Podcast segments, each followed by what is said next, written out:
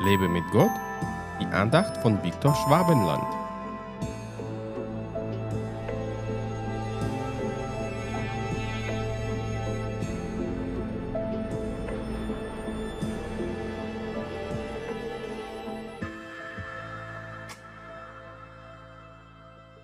Verlasst euch nicht auf Fürsten, auf ein Menschenkind, bei dem keine Rettung ist.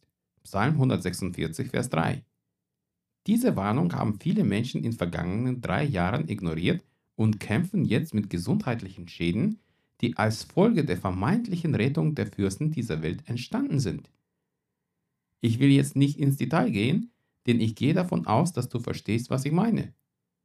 Viele von uns wurden schon sicher von Menschen enttäuscht, von denen man etwas erwartet hat, ohne es zu bekommen. So wählt man auch die Regierungen, von denen man das Wohl des Volkes erwartet, aber immer häufiger enttäuscht wird.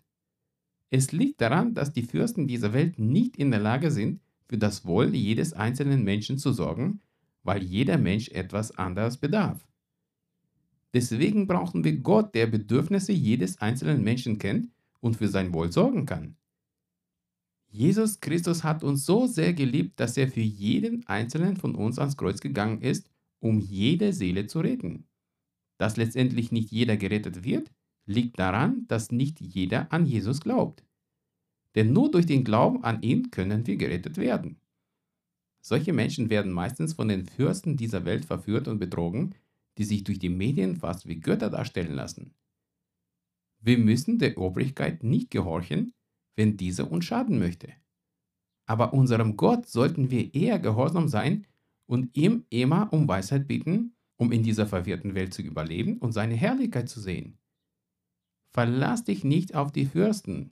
Verlass dich auf keinen Menschen, der dich enttäuschen kann. Verlasse dich lieber nur auf Gott, der auch die richtigen Menschen zu dir schickt, mit denen du ihn verherrlichen kannst.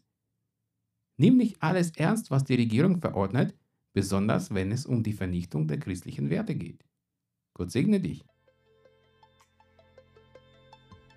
Hat dich diese Andacht ermutigt? Wenn ja, dann teile sie bitte mit deinen Freunden und abonniere meinen Podcast und meinen Blog www.lebemitgott.de. Ich würde mich sehr freuen, wenn du meine Dienste auch finanziell unterstützt. Weitere Infos dazu findest du unter www.viktorschwabenland.de-spende. Ich danke dir und wünsche dir gottesreichen Segen.